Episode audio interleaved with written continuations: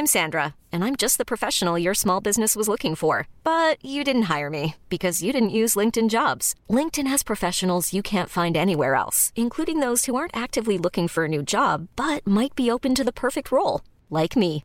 In a given month, over 70% of LinkedIn users don't visit other leading job sites. So if you're not looking on LinkedIn, you'll miss out on great candidates like Sandra. Start hiring professionals like a professional. Post your free job on linkedin.com/achieve slash today. Bonjour à tous et bienvenue à l'heure des pros ce matin. La justice belge refuse de renvoyer en France Salah Abdeslam. Elle considère que la peine qu'il encourt, à savoir perpétuité réelle, est inhumaine et dégradante parce qu'elle interdit tout espoir. La justice belge s'appuie notamment sur les textes de la Convention européenne des droits de l'homme. Abdeslam devait revenir en détention après son procès à Bruxelles. Il est aujourd'hui incarcéré en Belgique pour un temps que personne ne connaît puisque la Cour d'appel de Bruxelles a suspendu son transfèrement à la demande de ses avocats. En juillet 2022, après la fin euh, du procès de Paris pour les attentats du 13 novembre qui ont fait, je le rappelle, 130 morts. Il a fait l'objet d'une remise temporaire à la Belgique, le temps de mener le procès des attentats de mars 2016 à Bruxelles qui avait tué 35 innocents, attentats perpétrés par la même cellule djihadiste. On s'étonnera que la chancellerie française ait autorisé le transfèrement d'Abdel-Slam sans garantie de son retour à Fleury-Mérogis. Hier soir sur ce plateau, l'avocat Gilles William Golnadel citait le Talmud qui donne la pitié aux méchants fait tort aux justes. Il est 9h, on va commencer dans une seconde avec ce sujet. Jean Reinhardt, qui était l'avocat euh, des victimes, l'avocat des familles du procès euh, du euh, 13 novembre, qui est notre 11 septembre disons-le, et c'est pour ça qu'on s'étonne que la chancellerie française n'ait pas euh, obtenu de, garantie. Vous serez avec nous et, vous nous direz euh, votre avis. Pour le moment, c'est Somaya Labidi qui nous rappelle les titres. Bonjour. Euh, L'opération de retrait des troupes françaises du Niger sera lancée dans la semaine. Une annonce faite par l'état-major des armées qui précise, je cite, Nous allons lancer l'opération de désengagement en bon ordre, en sécurité et en coordination avec les Nigériens. Vers une revalorisation des retraites complémentaires, les syndicats et le patronat se sont accordés sur une hausse de 4,9%. Une hausse qui sera applicable à compter du 1er novembre. Toutefois, les organisations syndicales et patronales doivent encore signer l'accord décroché cette nuit. Et puis Pierre Arditi, ovationné pour son retour sur scène après son malaise vagal. Le comédien a repris sa pièce Lapin au théâtre Édouard VII hier soir à Paris aux côtés de sa partenaire Muriel Robin. L'acteur de 78 ans avait été victime mercredi dernier d'un impressionnant malaise sur scène, une vingtaine de minutes seulement après le début de la représentation. Je salue Eugénie Bastien, on parlera de son bouquin qui est formidable, La dictature des ressentis et qui euh, traduit tellement euh, l'époque. Olivier D'Artigol, Gérard Carrero, Philippe Bilger, Gauthier euh, Lebret et donc Jean Reinhardt que je remercie grandement d'être avec nous. Je voudrais qu'on écoute Noémie Schulz qui nous explique précisément ce qui s'est passé hier.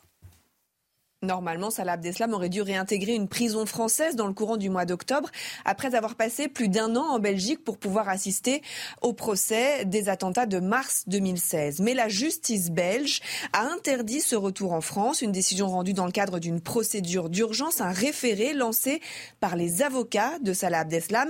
D'abord, ont-ils plaidé parce qu'il a toutes ses attaches familiales en Belgique, mais surtout, ils ont invoqué le fait que la perpétuité incompressible prononcée en France était assimilable à un traitement inhumain et dégradant car elle interdirait tout espoir de libération et de réinsertion.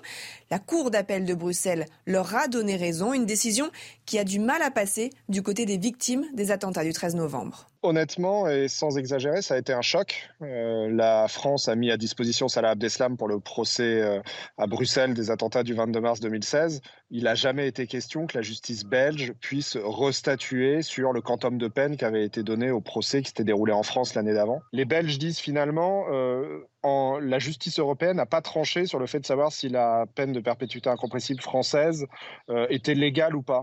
Quand même un moment où on vit tous en Europe, où la justice française est souveraine et où on peut demander à l'État belge de respecter ça. Du côté du ministère de la Justice, on refuse de commenter cette décision qui, on le rappelle, est provisoire. Le tribunal de Bruxelles va maintenant devoir examiner au fond cette affaire. Une nouvelle décision qui ne sera sans doute pas connue avant plusieurs mois, voire des années, et qui sera évidemment euh, très surveillée par les autorités françaises. Jean Reinhardt, euh, vous avez euh, défendu les victimes, les familles des victimes du 13 novembre. Vous avez mis votre carrière professionnelle quasiment entre parenthèses, parce que je crois que vous avez assisté tous les jours à toutes les autres. Oui, oui. on se rappelle et heureusement que la mémoire peut et doit rester vive. Le procès euh, des attentats du 13 novembre a duré dix mois, euh, du 6 septembre 2021 jusqu'au 5 juillet 2022. Dix mois absolument intenses. Euh, tout a été examiné, retourné, entendu, réentendu. On a entendu les, enquêteurs belges. On a entendu, bien évidemment, à peu près 300 parties civiles qui sont venus pleurer à la barre. Euh, on, a eu un travail absolument extraordinaire de sept magistrats qui ont passé euh, plus de 18 euh, mois à travailler ce dossier. Ils ont pris une décision auquel, et c'est très important, et c'est suffisamment rare pour que ça soit noté, aucun des accusés n'a fait appel. Donc la décision est définitive. Donc dans ce cas de figure, on, a prêté, alors prêté n'est pas le bon terme, on a mis à disposition pour qu'il soit jugé aussi en Belgique parce que je rappelle qu'en Belgique, il y a eu un grave attentat en 2016. Je ne vais pas revenir dessus. Il y a une, une décision qui est intervenue qui l'a condamné à 15 ans de prison, qui ne se superpose pas, qui se, qui se remettent l'une sur l'autre, et donc il va y avoir une sorte de fusion. Cette, décision qui a, qui a, été rendue, de nouveau, M. Abdeslam n'a pas fait appel de la décision. Alors il, il dit, il indique, il raconte que c'est par respect pour les victimes. Certes, et là, nous avons un coup de Trafalgar où nous avons deux avocats de M. Abdeslam, qui n'étaient pas les mêmes d'ailleurs que ceux en France, qui sont venus saisir un juge. Hein. Alors, ce n'est pas une cour, ce n'est pas un tribunal, c'est un juge en référé en disant attention, ça serait extrêmement grave que vous permettiez à ce que M. Abdeslam reparte en France. Pourquoi? Parce que c'est pour les, les, les, raisons qui ont été rappelées euh, par Noémie Schulz euh, et, mis de nouveau en avant, c'est en raison du, caractère dégradant que la peine cette fameuse perpétuité. Parce qu'il n'y a pas d'espoir. C'est ce que dit, c'est la Convention européenne des droits de l'homme. C'est faux, c'est faux, c'est faux. Il faut arrêter de mentir. C'est pas bien envers les victimes. D'abord, il y a de l'espoir. C'est-à-dire qu'au euh, bout d'un certain temps, long, il est vrai, de 25-30 ans, il peut demander sa mise en liberté et que ça sera rejugé par cinq magistrats qui devront être unanimes pour dire oui, M. Abdeslam peut retrouver sa liberté. Alors, moi, ce qui m'intéresse, c'est que s'il reste en Belgique, j'entends dire qu'il peut être libre dans 20 ans, c'est vrai? Alors, bah, c'est pas faux. Non, non, mais c'est pas Vous dites c'est pas faux, mais, c'est effrayant. Non, mais c'est pas faux. C'est ça qui est effrayant. Et je rappelle que euh, moi, je suis étonné aussi de la chancellerie française, qui n'a toujours pas réagi à cette heure-là. Alors, je crois que euh, j'espère, je, crois, euh, j'espère vraiment qu'il euh, y a des discussions parce que d'abord l'État belge s'est engagé envers la France et même le transfèrement est, prévu pour le 12 octobre. Il était prévu le 30 septembre et le transfèrement est, programmé de nouveau pour le 12 octobre avec le GIGN, tout ça qui, serait positionné pour ramener M. Abdeslam dans une prison française.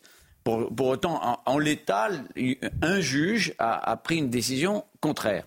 Euh, je, crois comprendre, pour avoir eu des avocats belges au téléphone, pour avoir eu la chancellerie, euh, pas la chancellerie, les, procureurs au téléphone, qu'on ne parle pas d'années ni de mois, mais de semaines euh, dans lesquelles cette décision scandaleuse, honteuse, on, nous, vraiment, c'est une claque qui est donnée aux, partis civils et aux victimes des attentats du 13 novembre que cette décision pourrait être réexaminée. Mais cette juge, c'est parce que c'est une juge euh, euh, qu'on peut en exister dans le syndicat de la magistrature. C'est un cas particulier. Est-ce qu'on a des, est-ce qu'on sait davantage son profil, par exemple? Alors, je, lorsqu'on regarde les décisions qui ont été rendues par cette juge-là, on, s'inquiète. Euh, alors comment le dire poliment, de son de son état, euh, je dirais, du, respect du droit euh, français et du respect des, normes internationales. Donc, ce que vous voulez dire peut-être, c'est que euh, c'est une décision personnelle de cette juge et que lorsque ça va être euh, rejugé sur le fond, alors vous, je ne sais pas quand c'est, c'est dans. Mais non, rien n'est programmé. C'est pour ça mais pour le moment, il ne peut pas bouger tant que euh, il n'y a pas le jugement sur le fond. Soit, soit nous avons deux possibilités. Soit effectivement l'État français euh, arrive à, tordre le bras à l'État belge en disant écoutez, respectez les engagements qui ont été les vôtres mmh. de mise à disposition de M. Abdeslam et rendez-le nous. Hmm. Soit l'autre possibilité, c'est qu'ils disent attendez, euh, vidons le sujet judiciaire et mettons-nous devant une cour d'appel composée de trois juges hmm. et que ces trois juges prendraient à ce moment-là une décision qui serait beaucoup plus apaisée. Mais mm. c'est une alerte euh, formidable. C'est-à-dire qu'il ne faut pas croire. Alors, mm. euh, comme on, entend les avocats de M. Abdeslam belge disant qu'il euh, il va vers la reconstruction, etc. Mm. Pardon, mais la France a fait la même chose avec César Battisti, par exemple, qui a été condamné en Italie et qui, qui, a été réfugié en France et protégé par François Mitterrand on, est en train de subir ce qu'on a fait subir à d'autres pays. Euh, juste, je voulais qu'Olivier Fischer, je voulais qu'Olivier Fischer soit avec nous. Je pense que vous le connaissez. Euh, il a été blessé au bras euh, sur la terrasse du Carillon. Il a perdu aussi un ami qui était mort par balle ce soir-là. il voulait simplement réagir et, et je voulais, à travers vous, entendre la réaction des victimes. Bonjour, Monsieur Fischer. Oui, bonjour Monsieur Pro, merci de me donner la parole sur euh, cette décision de justice belge. Euh, bon, je, je d'abord, euh, laissez-moi dire que je souscris aux propos euh, qui ont été tenus par Maître Reinhardt et je ne vais pas revenir plus en détail sur la CEDH. Il est beaucoup plus compétent que moi pour pouvoir détailler hmm. l'avancée. Votre réaction, Monsieur Fischer, votre réaction. Sur ce sujet-là. Votre réaction. donc, oui, oui, ma, ma, ma réaction, c'est que tout simplement, euh, ça va quand même ouvrir euh, la possibilité de, enfin, c'est un signal donné par la Belgique euh, d'un pays qui deviendrait comme ça un sanctuaire de djihadistes euh, où euh, à partir du moment où on commet un acte en France, on peut aller se réfugier en Belgique et subir en fait une décision de justice moindre par rapport à ce que la France avait décidé au nom du peuple français. Et ça, c'est particulièrement scandaleux. Voilà. Merci, plus merci pour cette réaction. Et euh, la liaison en plus n'est pas extraordinaire. Euh, la prochaine étape alors la prochaine étape, c'est que de toute façon, les, les, partis civils vont se mobiliser. Une tribune va, va, être, va intervenir et on va écrire une tribune mm. pour dire notre effroi et de dire que nous n'avons pas le droit de se méprendre sur les, les droits euh, mm. mais absolus des victimes dans ce procès du 13 novembre. Une décision a été rendue elle se doit d'être respectée et tout le monde doit se mettre en état de marche en conséquence. Eh bien, je vous remercie beaucoup parce que je vous ai appelé hier soir très tard et je vous ai demandé de venir ce matin. Vous, exactement, mais je pense que c'est un sujet extrêmement important et ça me tenait à cœur. Et, exactement, et très significatif. Euh, pas tant de la France d'ailleurs que de l'Europe. Hmm. Et c'est très intéressant, c'est qu'une nouvelle fois, sur un sujet comme celui-là, notre souveraineté est mise à mal. Hmm et que euh, nous subissons des influences que nous ne devrions pas subir. Mm. C'est une décision souveraine qui a été prise, comme le disait très justement M. Fischer, par le peuple français. Pas de commentaire, M. Euh, monsieur l'avocat non, général Non, mais je suis totalement d'accord avec ce que dit Maître Reinhardt. J'avais noté tout de même, Maître, que après le premier procès. Des avocats, de mon point de vue de manière scandaleuse, avaient discuté la manière dont l'arrêt avait été rendu. Non. Gérard oui, moi je voudrais insister sur ce que vous avez dit, c'est-à-dire la, dimension politique de cette affaire. La dimension judiciaire, je laisse effectivement à mon éminent voisin et, à Philippe. Mais sur la, décision politique, c'est ça qui est incroyable. On explique depuis maintenant un certain temps aux Français que pratiquement on ne peut plus rien faire en matière d'immigration, que, le, droit français est totalement corseté par les droits européens et les juridictions et les instances européennes. On ne peut plus agir sur le contrôle de nos frontières et sur l'immigration. Eh bien, on s'aperçoit à travers. Moi, je suis écœuré. J'ai entendu ça, je ne le savais pas. J'ai entendu ça il y a à l'instant. Je suis écœuré de voir que dans un domaine fondamental comme celui de la justice, notre pays est en train de perdre, en tout cas, il y a des abandons de souveraineté qui ne sont pas acceptables. À quel moment va-t-on dire aux Français vous n'êtes plus véritablement qu'une province d'une sorte de, conglomérat européen décidé à Bruxelles par Mme van der Leyen et ses, acolytes? Je n'accepte pas, moi, ça en tant que Français. J'ai été 40 ans européen, aujourd'hui je suis écœuré par ça. Écoutez, je pense que votre position, en fait, il y a beaucoup de gens qui pensent comme vous, et qui étaient effectivement européens, et qui, et c'est ça le paradoxe, pourraient se détourner de l'Europe. Et évidemment, ça c'est pas une bonne chose, bien évidemment. Mais on est, le mot écœuré est, très juste de ce que l'Europe est devenue. Donc, euh, ce que vous avez dit est parfaitement euh, intéressant. Je, J'essaierai de donner la parole une nouvelle fois à M. Fischer. Vous avez compris que la liaison n'était pas euh, formidable euh, tout à l'heure et je le remercie grandement d'être intervenu. Merci Jean Reinhardt. Belle journée à vous. On vous libère, si j'ose dire. Merci. Et euh, moi, oui. Voilà. Et, bonne journée effectivement à vous. un mot, il est tout à fait anecdotique, mais lors d'une séance de Conseil de Paris qui s'est tenue hier, la maire PS comme elle le fait plusieurs fois par an, a répondu et échangé avec les élus de l'Assemblée municipale. C'est alors que le conseiller LR David Alphand a pris la parole pour railler le bilan et l'action de celle qui est à la tête de Paris depuis 2014. Alors, il a dit le roi Midas transformait tout ce qu'il touchait en or. Eh bien, vous, Madame Hidalgo, vous êtes l'exact contraire. Vous êtes l'anti-Midas. Tout ce que vous touchez, y compris l'or des Parisiens, ce bijou qui est notre capitale, vous le transformez en plomb. On va écouter cette séquence. Simplement, Madame euh, Hidalgo, euh, comme beaucoup de politiques aujourd'hui, a une culture moyenne. Elle ne sait pas qui est le roi Midas. Et elle pense que c'est peut-être euh, euh qui travaille dans l'automobile ou qui fait des réparations. Donc, voyez cette séance, cette séquence savoureuse parce qu'elle en dit beaucoup sur nos élites qui, je veux dire, qui sont à un niveau d'inculture parfois qui fait peur, disons-le. Madame Hidalgo. Le roi Midas, chers collègues, il transformait tout ce qu'il touchait en or. Eh bien, vous, Madame Hidalgo, vous êtes l'exact contraire. Vous êtes l'anti-Midas. Tout ce que vous touchez, y compris l'or des Parisiens, ce bijou qui est notre capitale, vous le transformez en plomb. Je n'ai plus de voiture, donc je ne sais pas du tout euh, à quelle référence de Midas vous, vous faites euh, ici. Ça doit être culturel, ça doit être culturel. Ça doit être dans un. peut-être une blague. Je, me trompe. Euh, ah, vous pensez que c'est une blague ah Non, c'est pas une blague, malheureusement. non, Pascal, Pascal Pro. vous pensez que c'est une blague Moi, je pense que c'est une blague. Ah l'élu de Paris, dans sa question traite et instruit assez précisément euh, le roi Midas. Donc elle a les éléments dans la ah, question. et, si vous prenez un temps plus long, et si vous prenez un temps plus long dans sa réponse, vous voyez qu'elle a essayé de faire un trait d'humour qui fait pchit, j'entends bien. Un trait d'humour, non, mais qui, ça peut arriver à tout le monde. De des manières, Pascal. Alors, hein. Elle, fait euh, elle essaie de faire un ah mot d'esprit bah, qui, ne, qui, ne, marque pas. Bon, non, Mais après, sur les réseaux sociaux, comme d'habitude, la meute des imbéciles s'est liguée pour faire la chasse à Hidalgo sur son inculture. Elle a certainement une, une culture. C'est pas ici, on va pas. Je, en... je crois tout ça, moi, m'effraie. Défendre, défendre Anne Hidalgo, c'est tout de même une tâche désespérée. Hmm. Mais je crois que vous avez ah raison, Olivier. Bon, bah, vous savez comment meurt, le roi Midas? Bien sûr. Il meurt de faim parce qu'il transforme tout en or, il peut plus même plus se nourrir. Ben oui. Donc en fait, c'est un, un, idiot, Midas. C'est pas un exemple. Exactement, c'est pas. J'allais vous le dire. vous êtes vraiment très fort. J'allais vous le dire. Bien sûr.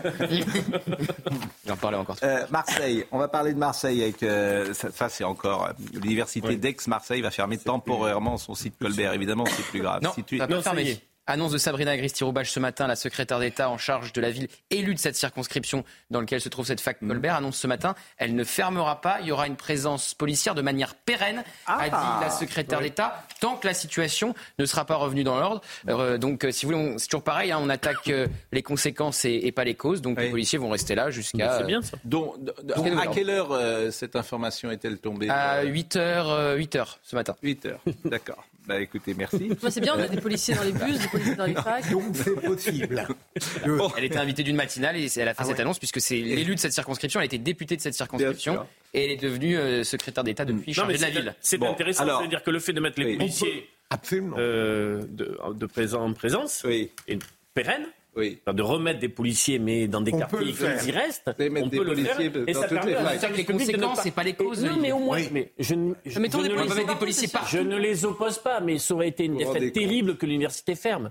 Ça, je partage votre avis. Mais je voulais surtout vous faire écouter, parce que hier, on a, on a écouté le doyen, Monsieur mmh. De Creuse, euh, Bruno De Creuse. Et c'est une parole d'universitaire. C'est sidérant d'ailleurs comment il envisage ce sujet. C'est un charabia. Euh, on cherche ce qu'il a dit après qu'il a parlé, comme disait euh, Chrysal dans Les femmes savantes, et ça montre l'état d'esprit de certains sur ces sujets-là. Bruno de Creuse, doyen de la faculté. Le mécontentement est lié à l'insécurité, bien entendu.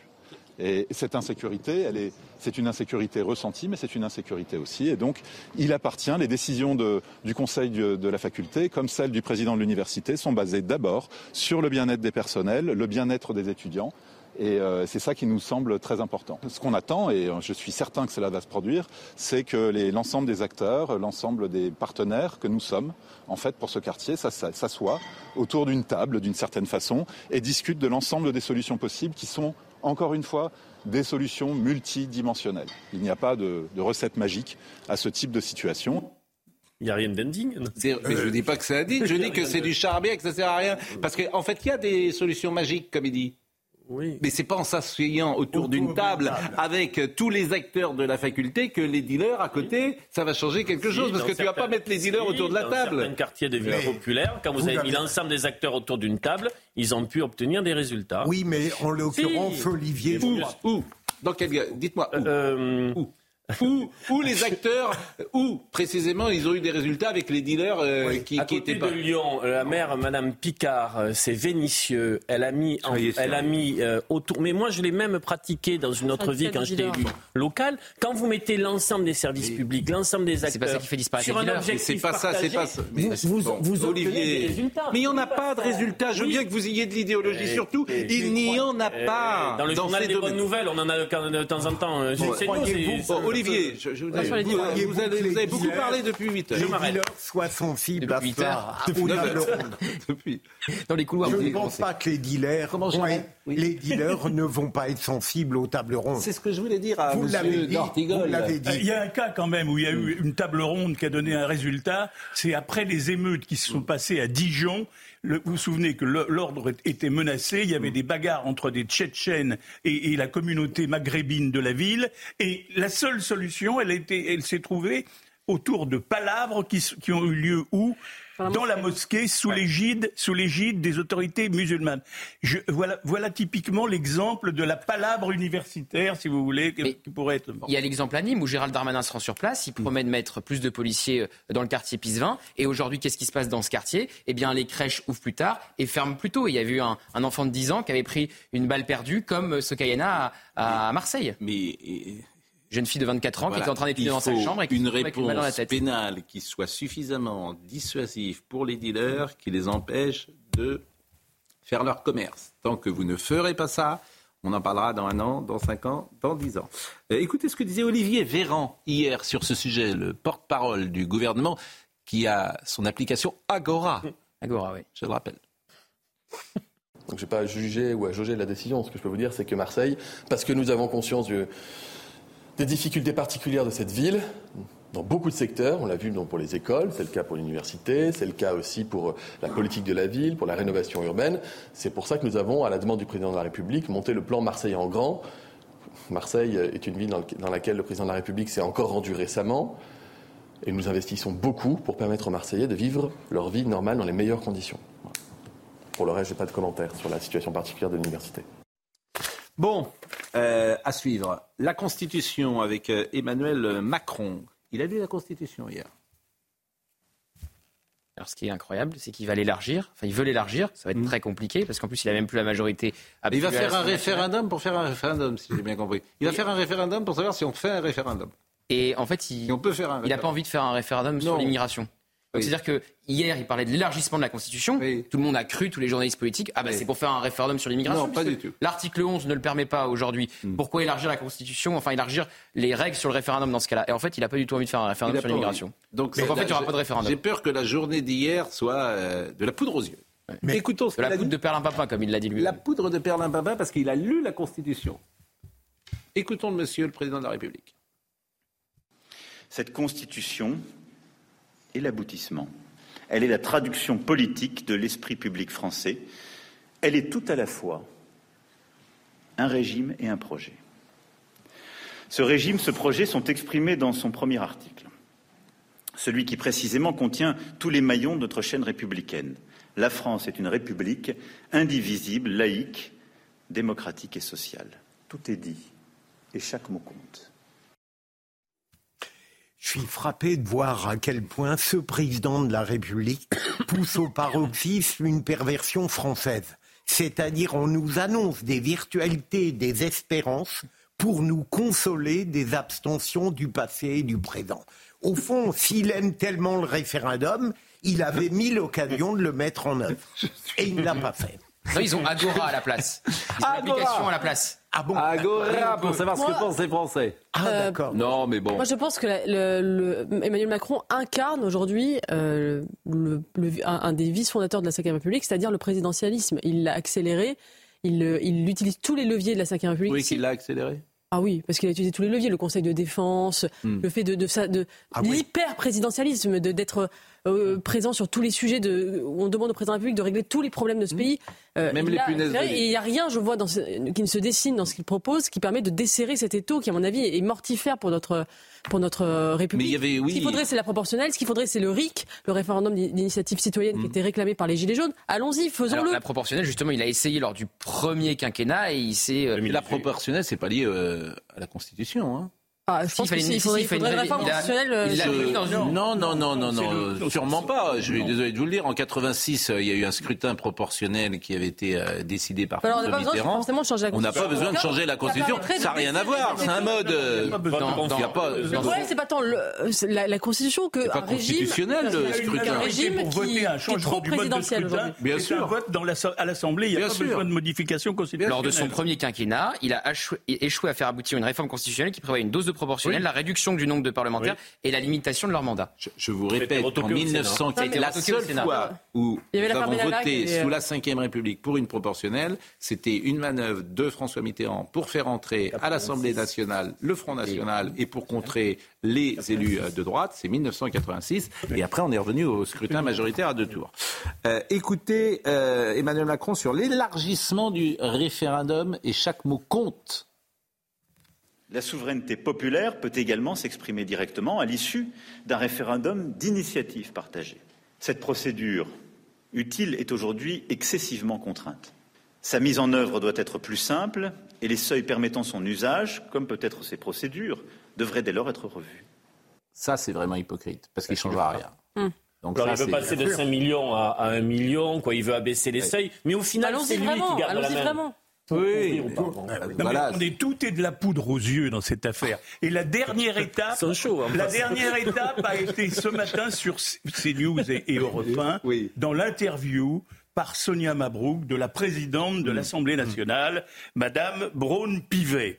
Parce que en fait, les Français n'attendent référendum que sur une. Enfin, ils attendent peut-être sur plusieurs sujets, mhm. mais il y en a un qui domine tous les autres, c'est le sujet immigration. Mhm. Il y a, et tous les sondages publiés depuis des mois montrent qu'une majorité de 70% au moins, parfois plus, euh, demandent ce type de référendum pour l'immigration. Comme par hasard, c'est le seul sujet, enfin en tout cas un des rares sujets qui n'est pas possible de traiter aujourd'hui par référendum. Et Madame, non mais laisse, Olivier, permets-moi de finir. Que nous a inventé ce matin la présidente de l'Assemblée nationale La grosse ficelle politique.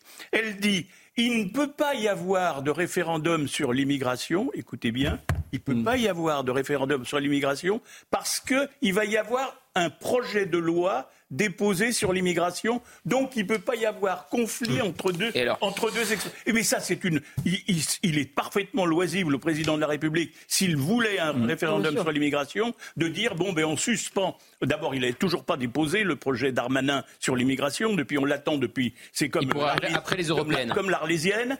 Donc c'est un faux exemple, mais c'est quand même l'exemple qui a été trouvé pour justifier qu'on ne peut pas faire un référendum. C'est là où les Français en veulent un. C'est tout. Gérard Carrérou sera en meeting demain soir à Caen, après-demain soir à Rouen et toute la semaine prochaine en Normandie. Si vous voulez écouter Gérard Carrérou, Gérard, mais vous avez mangé du... Du lion Du lion, mais vous êtes là, LAS. Non, mais avec El Kabash, euh, je me suis rappelé hier... Euh, euh, de tout ce qu'on avait fait dans le passé, toute hmm. bon, ma génération. Je crois qu'il faut relever la tête un peu. Bah, nous, nous allons laisser passer une page en couleur, comme disait un, de nos glorieux euh, aînés, qui s'appelait André Arnaud, sur Europe 1. Une page en couleur, et nous revenons. Nous sommes très en retard. C'est une mauvaise habitude que nous prenons, et c'est de ma faute. Somaya Labidi nous rappelle les titres. A toujours porté disparu. La gendarmerie de Brignoles a lancé un appel à témoins pour tenter de retrouver l'adolescente âgée de 15 ans. La jeune fille ne s'est pas présentée à son collège hier matin. Elle serait partie du domicile familial dans la nuit du 3 au 4 octobre. 2023, d'ores et déjà déclarée année la plus chaude jamais mesurée sur les neuf premiers mois. De janvier à septembre, la température moyenne mondiale est de 1,4 degré au-dessus de la moyenne pré-industrielle. Une annonce du service sur le changement climatique de l'Observatoire européen Copernicus. Une moyenne qui pourrait encore augmenter sur les trois derniers mois de l'année compte tenu de la montée en puissance du phénomène El Niño. Et puis la police des mœurs iranienne accusée d'avoir agressé une adolescente dans le métro de Téhéran. Euh, des images choquantes qui ont fait le tour du monde où l'on voit plusieurs personnes sortir la jeune fille d'une rame car elle avait les cheveux apparents. Les États-Unis et l'Allemagne s'inquiètent du sort de cette adolescente qui est désormais dans le coma suite à cette violente agression. Image évidemment terrible. Emmanuel euh, Macron, le dernier passage sur la Constitution, et là encore, on peut euh, s'interroger sur l'opportunité de cette déclaration, c'est de placer l'IVG dans la Constitution française. Je ne veux pas manquer de mentionner aussi plusieurs autres sujets qui ont émergé ces dernières années. Des initiatives parlementaires ont été prises il y a quelques mois pour inscrire dans la Constitution la liberté des femmes de pouvoir recourir à l'interruption volontaire de grossesse. J'ai exprimé mon souhait le 8 mars dernier que nous puissions trouver un texte accordant les points de vue entre l'Assemblée nationale et le Sénat et permettant de convoquer un congrès à Versailles. Je souhaite que ce travail de rapprochement des points de vue reprenne pour aboutir dès que possible.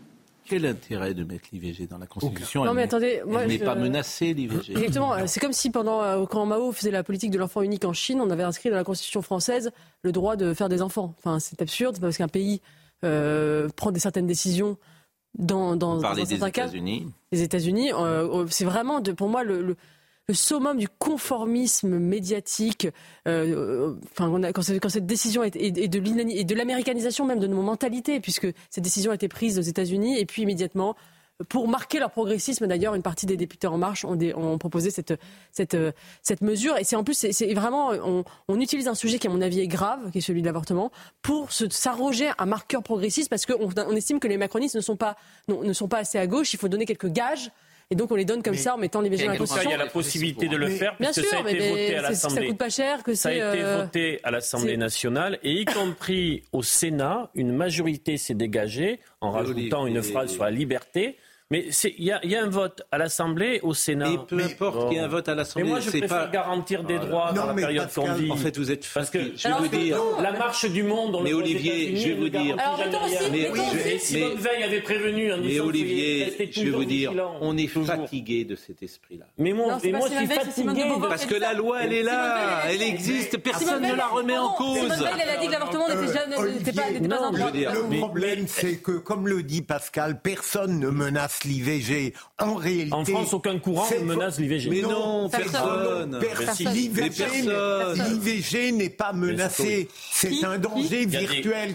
Mais le problème, c'est qu'il veut inscrire ça dans la Constitution pour interdire même le droit à une réflexion négative sur l'IVG. On a le droit de penser ce qu'on veut. On a le droit de débattre de ce sujet. Donc, ce qui se passe aux États-Unis, par exemple, avec des formes d'américanisation de la société française, ça, ça vous Ça n'a rien à voir. ça n'a rien à voir. Il y a un mouvement dans le monde qui aujourd'hui conteste ce droit. Mais pas en France. Mais pas en France. Le mouvement dans le monde, c'est même pas vrai d'ailleurs. Mais en fait, on est lassé de cette. Ce n'est pas vrai aux États-Unis. Ah. Mais on s'en Mais on n'est pas, on est à Paris, bon sang de bois. Enfin. Vous ne pas des fois les influences occidentales. Oh, arrêtez.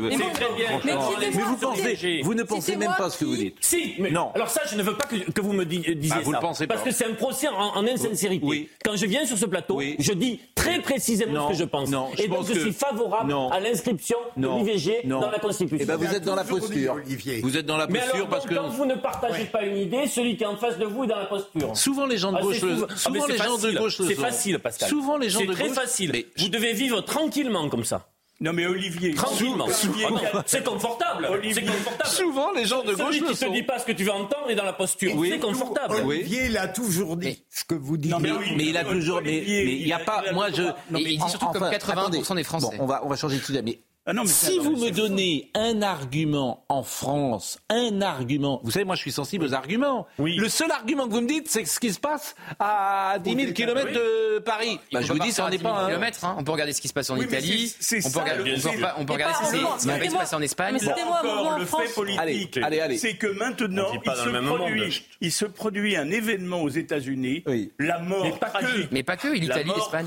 de George Floyd. À chaque fois, on réagit là-dessus. tragique de George Floyd. Allez, on avance. Les Américains euh, progressistes se mettent à genoux et on les comprend. Après, eh bien aussitôt, Monsieur le ministre de l'Intérieur de l'époque, Castaner, veut que les, policiers français se mm. mettent à genoux aussi, comme si c'était George Floyd, c'était un Français qui avait. De la même manière là, la Cour suprême des États-Unis, j'étais là-bas quand ça s'est passé, la Cour suprême prend une décision importante, elle, elle remet en cause une, enfin, une décision effectivement très importante pour les Américains, mais c'est en Amérique et c'est dans le rôle de la Cour suprême de faire ce qu'elle a fait. C'est pas une raison pour ici. Imaginez qu'il y a un danger aujourd'hui, alors qu'il y a 90% aujourd'hui des Français qui sont pour la loi de Simone Veil. Et 81% pour l'inscrire dans la Constitution. Et, ah mais, bon ça sert à rien. mais, on peut, mais on peut, moi ça me dérange pas d'ailleurs. Ah bon, on, ne peut pas toujours dire mais non, ça, ça, ça, ne me dérange Français, pas. Et quand il y a 81% des Français qui sont pour l'inscription dans la Constitution, mais cher ami, ça ne me dérange pas. Je, dis que je suis lassé de perdre du temps et de cet esprit-là sur des questions qui ne se posent pas. Voilà. Mais il y a des choses beaucoup plus graves. Exactement. Non, Je ne sais euh, pas quel est l'avenir politique dans notre pays. Hein. Oui.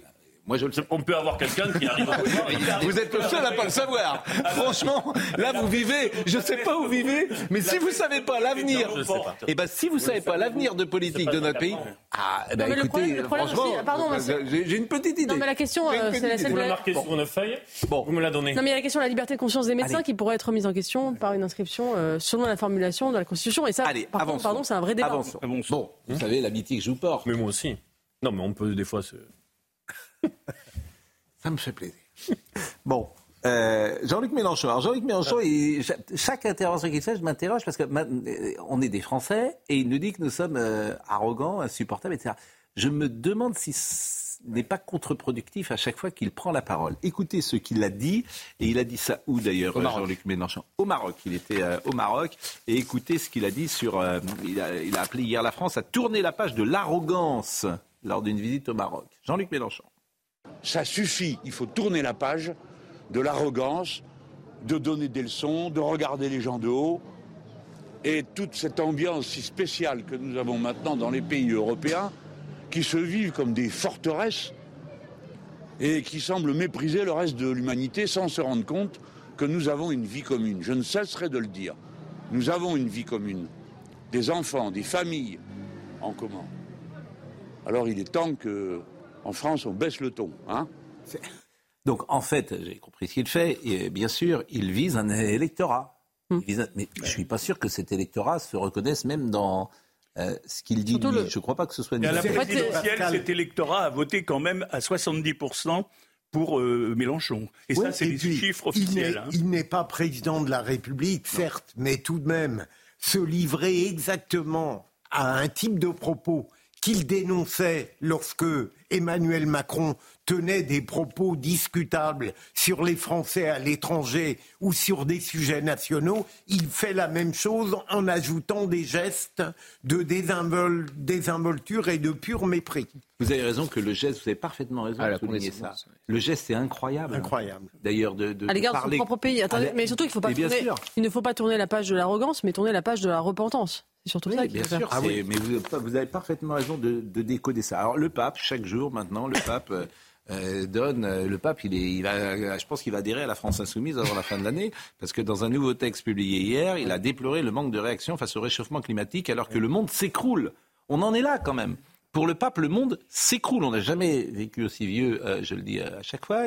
il y a 8, millions de 8 milliards de personnes, ce qui est à mon avis le problème numéro un de la Terre le problème numéro un de la Terre. Il y a 8 milliards. Il y avait euh, milliard et demi ou 2 milliards euh, au début du XXe siècle. Bon. Euh, et il est. Qu'a-t-il dit ces dernières années De nombreuses personnes on peut revoir peut-être euh, ces dernières années, de nombreuses personnes ont tenté de se moquer de ce constat. Nous avons beau essayer de les nier, de les cacher, de les dissimuler ou de les relativiser. Les signes du changement climatique sont là. Mais c'est pas. Moi, je veux bien entendre ça. C'est pas révolutionnaire quand même. Je veux bien entendre, oui, mais, mais euh, d'abord la part de l'homme, si vous arrivez à la définir, bah, si vous arrivez à la définir, ça m'intéresse. Bah, bah, bah, c'est un consensus scientifique d'à peu près tous les scientifiques du monde. Mais la, oui, mais la part. Bah, en tout cas, qui est de l'origine anthropique du, réchauffement. Mais, par, mais par, définition, quand l'homme arrive quelque part, il change les choses. Oui, mais la part. Il industrialise, il change les choses. Mais pourquoi? Parce que, évidemment, si tu fais venir de l'eau quelque part, tu ah, industrialises et t'attaques la nature, certes. Mais c'est aussi pour que l'homme puisse vivre, me semble-t-il. Alors, il faut simplement trouver euh, le. Aujourd'hui, il y, a un excès quand même. Mais il faut trouver le, comment dire, la, bonne solution pour ne pas détruire euh, la nature, pour ne pas détruire la terre, mais en même temps préserver, me semble-t-il, la vie de l'homme. Mais je, ah, je pense que là, vous dites quelque chose d'assez basique. mais... Euh, je crois que j'ai longtemps commis une erreur sur le pape en le qualifiant un petit peu d'homme politique. Je crois que en réalité, il va complètement au-delà. C'est un homme qui ne se soucie plus du tout de ses arts, mais uniquement de l'absolu qu'il doit incarner. Et en ce sens-là, je le respecte. Oui, mais ce que vous ne voyez pas, pardonnez-moi, c'est ces attaques permanentes sur l'Occident. Et c'est un homme qui vient d'Argentine. C'est ça que vous ne, oui, sur lequel je bon. Il dit la crise climatique n'est pas vraiment un sujet d'intérêt pour les grandes puissances économiques, soucieuses du plus grand profit euh, au moindre coût et dans les plus brefs délais possibles. Donc en permanence, en permanence, il est euh, sur. je suis, je suis d'accord que c'est comme quand il a employé l'expression fanatisme de l'indifférence pour parler de, de, la façon dont on parlait des migrants euh, en Occident. Euh, effectivement, il oublie peut-être de dire que c'est l'Occident qui accueille le plus de migrants dans le monde et que c'est l'Occident qui se préoccupe le plus du réchauffement climatique. Et qui, alors c'est vrai que c'est nous qui avons le plus pollué aussi, mais qui fait des efforts, qui fait des lois euh, qui aujourd'hui euh, est sur la trajectoire. On est à moins d'un pour cent, nous, la France. Ah oui. vous savez que vous savez que moi je vous rappelle un chiffre qui a été sorti par le Financial Times, c'est-à-dire que tous les efforts qu'ont fait, les pays occidentaux en matière de réduction de charbon ont été annulés par l'ouverture des nouvelles centrales à charbon en Chine. Et puis, euh, ça, donne, ça donne si vous voulez, j'ai reçu ce petit texto ce matin de, quelqu'un que j'ai trouvé pour le coup frappé au coin du bon sens. Euh, une personne me dit bilan carbone, zéro émission 2050. On nous taxe, on nous enquiquine. Il a dit un autre mot dernier, je vais le traduire en disant on nous ennuie, on nous fait la leçon, on nous prend pour des enfants. Et là, il parle de la FIFA, on va transporter des footballeurs, les équipes de supporters d'Amérique du Sud en Europe, en Afrique du Nord pour le deuxième tour de la Coupe du Monde 2030.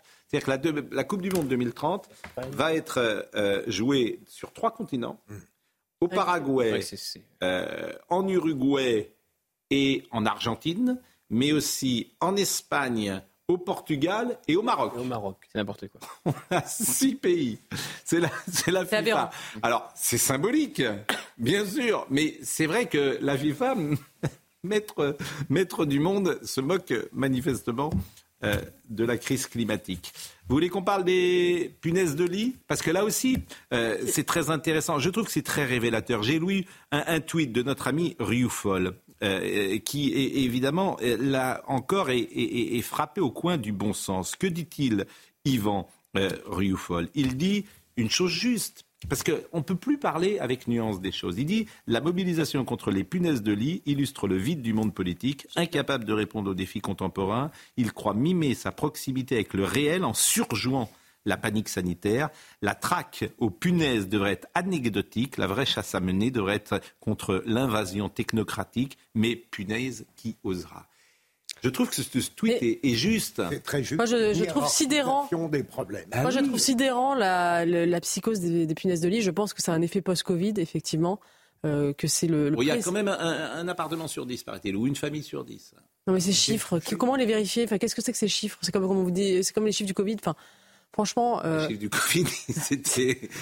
N'entrez pas là Il y avait quand même des noms. on va voir le sujet. de morts tous les jours. 1 sur 10, comment on le sait On va voir le sujet de Yael Benamou euh. avec quelqu'un. Oui, ben si ça tombe sur vous, euh, c'est pas ah non plus agréable. On va voir quelqu'un qui a été victime d'une punaise ah, de lit. Vous savez, euh, le nombre de rapports sexuels d'une punaise de lit par jour. C'est très important. C'est considérable. Est-ce que vous savez combien? 20, 25 Vous dites 20. Aucune idée. Parce qu'on devient des spécialistes de tout. Avant, on est devenu des spécialistes du Covid et maintenant, on va devenir des, experts, des experts de punaises de lit. Eh bien, Bernard Weber, Il fait des livres euh, régulièrement sur les fourmis, de ça, qui est un grand spécialiste. Le mâle, punaise de lit, a des capacités. Exactement. Bon, 200 rapports ah sexuels par jour. Ce sont des ardeurs extraordinaires, les punaises de lit. 200 200 euh, C'est pas rien. Et Goldadel disait hier quelque chose de très juste. Il a la solution pour supprimer les punaises de lit. Il l'a. C'est quoi Il faut supprimer les lits, disait-il hier soir. Euh, en revanche, on va voir le sujet d'Yael Benamou. Dans Minute Debout. Au mois de janvier, Julie et son mari retrouvent des boutons sur les extrémités de leur corps. On a été piqué plusieurs fois. Au départ, on ne s'imagine pas qu'on peut avoir des punaises de lit. On s'imagine qu'il y a des moustiques. Sauf qu'un matin, Julie voit une tache noire sur son parquet gris. C'est bel et bien une punaise de lit. Elle fait appel à une société de détection canine, le chien sans les punaises uniquement dans sa chambre. Elle rassemble alors tout son linge et le met dans des sacs fermés. Une entreprise éliminera les parasites par la surgélation. Puis son appartement est désinfecté à trois reprises, toutes les deux semaines. Au bout de deux mois, elle croit être débarrassée, mais six semaines plus tard, elle voit trois nouvelles punaises. Là, par contre, alors là, quand je, quand je vous ai dit que j'avais une forme d'hystérie la première fois, c'est que la deuxième fois, je, pense que vraiment j'allais, euh, enfin j'allais vraiment euh, devenir folle. Les trois autres punaises que j'avais vues, en fait, elles s'étaient mises en sourdine en fait, et qu'elles avaient commencé à avoir faim, et donc du coup, elles ont voulu sortir. Une nouvelle entreprise canine découvre des déjections de punaises dans une valise. Les parasites venaient d'un voyage aux États-Unis. Entre tous les traitements et l'achat de nouveaux matelas, Julie a dû débourser 5000 euros. Bon, est-ce que vous-même, vous êtes sensibilisé dans votre vie quotidienne aujourd'hui par cela? Est-ce que vous avez modifié vos habitudes? Hier, je crois que vous étiez au cinéma. Oui. Bon, vous avez vu Bernadette. Bernadette. Bon, vous aussi. Absolument. Bon, vous êtes allé dans des cinémas. Est-ce que euh, vous avez regardé? Est-ce que, est que, ça change quelque chose pour vous? Je ne savais pas. qu'on m'a assigné une place, Pascal, et j'ai demandé mais pourquoi? C'est à cause des punaises? On m'a répondu non, il n'y en a pas. Euh, mais qui vous a signé Je comprends pas. Mais euh, ah je prends mon, billet. Oui. Et là, maintenant, dans certains cinémas, on, vous donne ah un numéro de. Oui, c'est comme au théâtre. non, mais, ça fait ça fait dix ans qu'on est. ah ben, moi, j'ai jamais connu ça. ah bon? Ah non. Mais vous aviez... Je m'installais où je voulais. Ah non, ça c'est plus euh, la règle du tout depuis. En tout cas, vous, vous, savez que vous pouvez Il y a choisir. qui passe avec un panier et des places. il y avait des attractions. Il y avait les nouvelles avant le film. Mais je n'ai jamais de ma vie eu un siège à signer. Mais vous savez que vous pouvez prendre votre place sur votre ordinateur et choisir votre place. Mais c'est très bien, au contraire. Parce que vous savez, vous êtes assis où vous voulez. Je, vais comment euh, sur le petit sur le petit téléphone. On m'a dit qu'il n'y avait pas de punaise de lit dans. Est-ce qu'il y a une dame avec un panier en osier qui est venue euh, vendre des michocos Malheureusement, non. Ça ne se fait plus. Ah, bon, bon ça vous a plu quand même, Bernadette? Non. Ah, bon, bah, écoutez, merci. mais, mais, est-ce que vous, vous y avez pensé? Ah oui, euh, mais pas au cinéma, mais chez moi, maintenant je suis sorti de ces psychoses parce qu'on n'en a pas.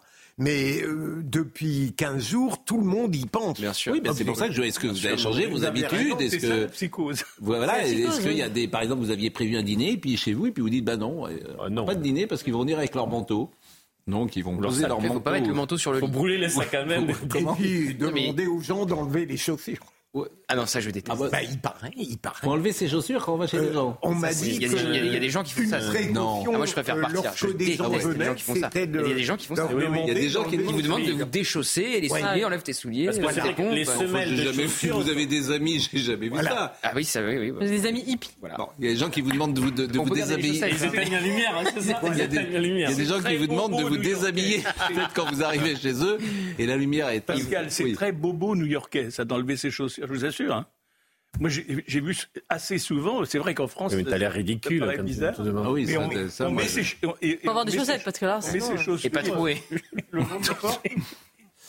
C'est vraiment une émission intéressante où il se dit des choses euh, le matin. Bon, euh, on va parler euh, de ce qui s'est passé à l'Assemblée nationale.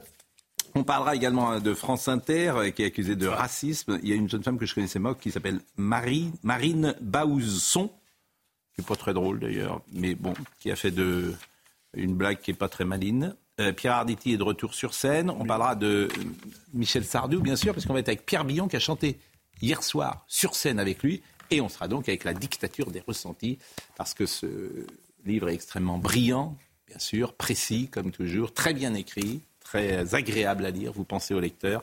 Et euh, on va en parler avec vous dans une seconde. Gog. Pierre Millon est avec nous et je le remercie. Eh ben, je suis vraiment content d'être là. Bonjour, parce que hier soir vous étiez sur scène avec euh, Michel Sardou et vous allez nous dire comment s'est passé euh, les deux concerts. Le premier était à Rouen, le deuxième était à Caen. Oui. Dans les Zéniths. Alors hier c'était absolument exceptionnel. Euh, j'ai revu, j'ai revu un Michel brillant. Prenant son public, à la fois prenant son public, emmenant complètement son équipe avec lui. C'était vraiment très émouvant. Voilà. Formidable et émouvant. Et vous allez euh, nous en parler dans quelques secondes. Mais comme vous le savez, vous savez ce que nous avons euh, inventé sur CNews? Quelque chose qui va vous plaire, je suis sûr. Le journal des bonnes nouvelles. Ah, et nous avons euh, notre ami présentateur avec son physique de cinéma américain des années 50, une sorte de Cary Grant jeune, c'est vrai, sympathique. mais c'est vrai, hein, vous êtes d'accord hein? On dirait qu'il est prêt à jouer dans... Euh, dans les films de Douglas Sirk. Exactement, ou de, euh, comment dire, de James Stewart. Il a, bon. Et merci pour euh, tous ces compliments. Bien sûr. Et le journal des bonnes nouvelles, c'est avec vous. Allons-y.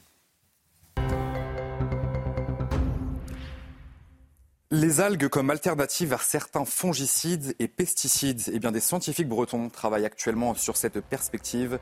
Et certains agriculteurs de la région ont d'ailleurs pris les devants en testant cette idée. Alors concrètement, eh bien, dans ces algues, il y a des protéines et des sucres qui permettent d'optimiser la nutrition de la plante, mais également d'améliorer sa solidité.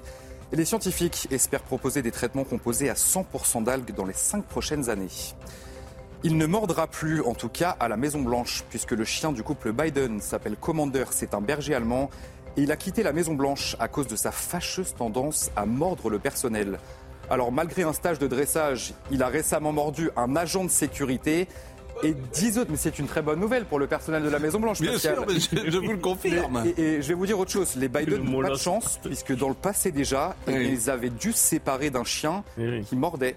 Pour le ah bah alors ça vient peut-être de deux, hein, le problème, si alors, vous me permettez. Je sais pas si ça vient d'eux, mais en tout cas, ah voilà, le chien en question, il a, il a eu des cours de, d'un stage de dressage, pardon. Il a quand même continué à mordre, et c'est la deuxième fois que ça se passe à la Maison Blanche. Bon. Et enfin, Cocorico, je vais vous parler d'un sport que personne ne connaît. Je ah. vais vous parler du tir à l'arc à cheval.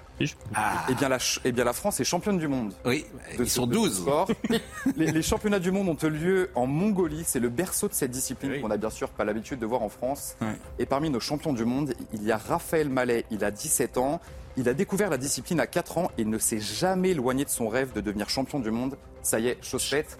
Mesdames et messieurs, la France est championne du monde de tir à l'arc à cheval. Et euh, c'est pas une discipline olympique Ce n'est pas une discipline olympique. J'imagine. Bon, euh, merci. Euh, Pierre Billon. Alors Pierre Billon qui a évidemment écrit des chansons pour Michel Sardou, Je vole, des années 80, dix ans plus tôt. Te souviens-tu d'un slow dix ans plus tôt Tu voulais fort à l'amour. Comment peut-on faire Comment fait-on l'amour Je n'étais pas un géant. Bon.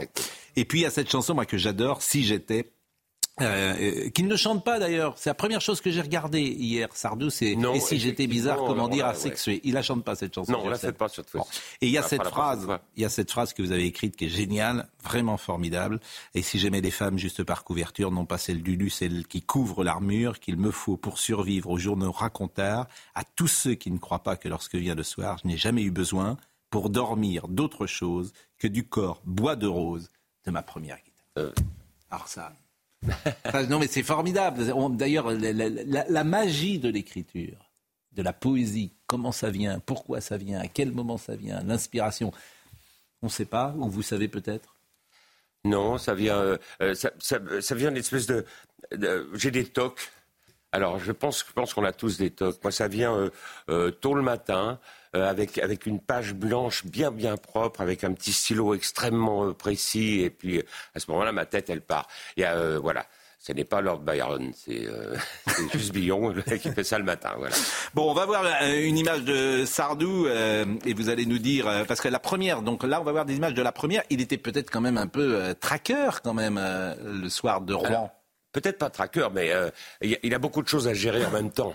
C'est-à-dire, c'est la première fois qu'on est sur une grande scène, c'est la première fois qu'il a ses nouvelles chaussures, c'est la première fois qu'il a son nouveau costume, c'est la première fois qu'il voit euh, comment on marche, comment on marche à gauche, comment on marche à droite, comment où se trouvent les musiciens, euh, comment ils sont ses oreilles. Donc il y a la voix que tu dois surveiller, tes pas que tu dois surveiller, euh, à la limite euh, ton équipe que tu dois surveiller aussi, les lumières que tu prends en pleine gueule. Enfin donc, la, on va dire que euh, Rouen était pour lui le premier, premier débroussaillage vraiment sérieux. Et hier soir, c'était quand? Hier, c'était plus abouti d'une certaine manière? Une folie. À tel point qu'à un moment, euh, moi, je suis assez émotif, hein, je suis genre euh, quand même émotif. Bon, chacun son truc. Et à un moment, euh, à un moment, donc je, je vois Michel de plus en plus prendre de, de, de pouvoir, de, de, possession, parler avec le public, accrocher le public, mais vraiment. Et je me dis, non, mais qu'est-ce qu'il a comme talent, cet enfoiré? Alors je le connais, je le connais depuis tellement longtemps, mais chaque fois il m'étonne. Donc de nouveau, voilà, alors, et après, je devais faire, je devais faire une chanson avec lui. Je dois faire une chanson de Barbolivia avec lui qui s'appelle La rivière de, notre enfance, qu'on fait en duo, tout ça. Qui était un duo au départ avec Garou, et c'est vous qui le chantez tous les deux. chanson, donc Michel me demande de la faire avec lui. Donc, j'y vais. Et évidemment, comme je suis émotif, je suis comme ça. Pof, elle fait la chanson, et bien sûr, je me sors. Ce qu'on appelle, je fais une sortie de route, c'est-à-dire que je me, je me gourre sur, sur une phrase. Barbolivia, ben, on peut pas, certainement, mais à quel point, euh, ouais, j'étais, euh, tu vois, overwhelmed. Voilà. Et quand vous dites c'est formidable, le public est. Alors il y a des grands écrans, hein, euh, notamment il, commence par le Connemara maintenant, on le sait, on va pas spoiler. Donc bah, là, au Connemara. Pardon? Là tu y es au Connemara. Oui. C'est-à-dire que quand tu es dans la salle, on, leur donne vraiment du temps aux, gens pour, pour, pour s'installer, pour s'installer dans ce qui va se passer. Et là, tu es vraiment dans le Connemara. Les images sont absolument incroyables. Tout est en 3D. Donc, tu as les. Euh, attends, Michel voulait ça, va vous faire marrer. Michel voulait que les moutons broutent les pieds du pianiste. Eh ben, les moutons broutent les pieds du pianiste. Voilà.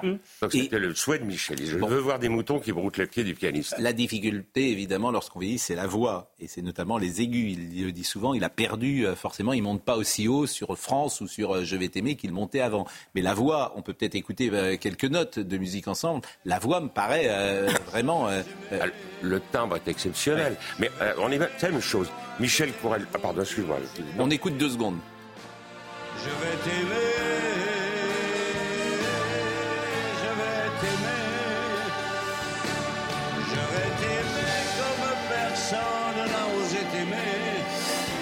Donc là, c'est bon. sur cette euh, phase musicale, sur cette phrase musicale, c'est bon. Bon. Alors, euh, on, le met un peu plus. Euh, on va pas, non, c'est pas qu'on le mette en danger, nous. C'est-à-dire que Michel est, un, sportif qui courait le 100 mètres en, 10 secondes. Ok? Il le, il le court maintenant en 15. Dans deux semaines, il le courra en 14. Et à la fin de la tournée, enfin d'ici 20 dates de tournée, mmh. il sera de nouveau peut-être pas à 10, mais il sera en 11 secondes. il était heureux? Là, il va monter, il va regrimper, là. Tu vas voir. Mais, mais il était heureux euh, de retrouver son public parce qu'il n'est pas très expansif. Alors, euh, Michel Sardou, mais est-ce qu'il vous a, dans la loge, fait des, des confidences? Euh, Des confidences, il y en a, euh, assez peu avec Michel, tu pas. mais, enfin, si, moi, il me fait des confidences, bien sûr, mais il était franchement très heureux de retrouver son public. C'est rare que je le vois dire ça au, tout début du spectacle. Oui, il, il parle beaucoup, paraît-il, avec le public. Oui, il a dit je suis heureux d'être là. Je remercie, euh, je remercie la, charmante dame qui est son épouse, qui est Anne-Marie, qui m'a forcé à remonter. Et franchement, il l'a dit au début du spectacle. C'est pas le genre de truc que tu dis au début du spectacle. Généralement, tu dis ça à salut à la fin, tu vois, en disant, euh, ouais, ça m'a fait chaud au cœur de vous voir. Mm. Là, il a carrément dit, ça me fait plaisir d'être de retour et de vous voir. Anne-Marie, elle était là et à Caen et à Rouen, bien sûr. Bien sûr, Anne-Marie, elle est dans la salle, elle cachée. Ne, elle, ne, le quitte pas. non, elle ne le quitte pas. Bon, euh, vous restez bien sûr avec nous parce qu'on va euh, revenir tout à l'heure. Vous chantez avec lui donc euh, La rivière de notre enfance, chanson de Barbe Olivien, et vous êtes présent également sur scène ah pour une autre. Je, fais, je suis derrière une espèce de, de, de d'accumulation de choses et Michel mm. me demande euh, d'être euh, de rester derrière ma cuisine parce que c'est une cuisine avec des percussions, mm. avec des cymbales, des timbales, des guitares, une guitare un peu spéciale avec laquelle je fais un, morceau euh, spécial pour lui. Voilà. Il y a un mash-up. Alors j'ai appris hier, j'ai donné une fausse euh, définition du mash-up. Je pensais qu'un mash-up c'était un medley, mais non, c'est plus compliqué que ça. Un ah mash-up, il y a quand même des phrases musicales qui relient toutes les chansons. Voilà, en vérité, un mash-up, faut, faut trouver, euh, lorsque tu fais une chanson, tu as une chanson qui part, et euh, sur ces harmonies, faut te débrouiller pour qu'une deuxième chanson colle avec ces harmonies. Et dans le cas de Michel, il va, par exemple, comme, comme il ne peut pas chanter toutes les chansons de la Terre, parce que sinon on commence, on commence vendredi, on finit lundi d'après. Donc à ce moment-là, on fait des chansons qui se croisent. Donc ah. Michel fait un mash-up avec ses choristes qui sont d'ailleurs absolument euh, brillants. Euh, vous vous connaissez depuis combien de temps avec Michel? Euh, Depuis qu'on a 12 ans et demi, 13 ans, oui. Bon, vous savez que j'ai retrouvé une archive. Moment, vous connaissez, les, vous connaissez toutes les archives de l'INA? Pardon, Vous connaissez toutes les archives de l'INA lorsque vous êtes ensemble? Oui, bien sûr. Donc le document, à votre avis, que je vais vous montrer, ah, vous le connaissez? Où vous êtes en moto ensemble en 73 ah, oui, oh Vous le connaissez, ça? On part, Oui, on part. On part euh, mais alors, j'ai pas revu le document. Eh bien, regardez, oh on est en 73, il y a 50 ans, Michel Sardou, Pierre Billon. Je te suis au départ. Hein ouais, tu me suis, on s'arrête là-bas. Ok. On s'arrête sur l'autoroute hein, pour manger. On travaille tous pour l'argent, pour gagner sa vie et pour être heureux, c'est vrai, mais je vous dire, c'est très sincère, c'est pas uniquement ça. Bien sûr, je vais pas vous dire que je crache dans la soupe et que je travaille et que je m'en fous et que je suis un. Bien sûr que non, parce que j'aime me faire plaisir, j'aime pouvoir euh, offrir des trucs à ma fille formidables, j'aime pouvoir être installé, j'aime pouvoir avoir des jouets, si vous voulez. Bon, bah, alors ça, ça me fait plaisir, je peux me permettre d'avoir mes jouets. Mais si vous voulez, c'est pas uniquement ça. Et, ça, c'est très vrai. On travaille avec des musiciens, on travaille pas avec des comptables.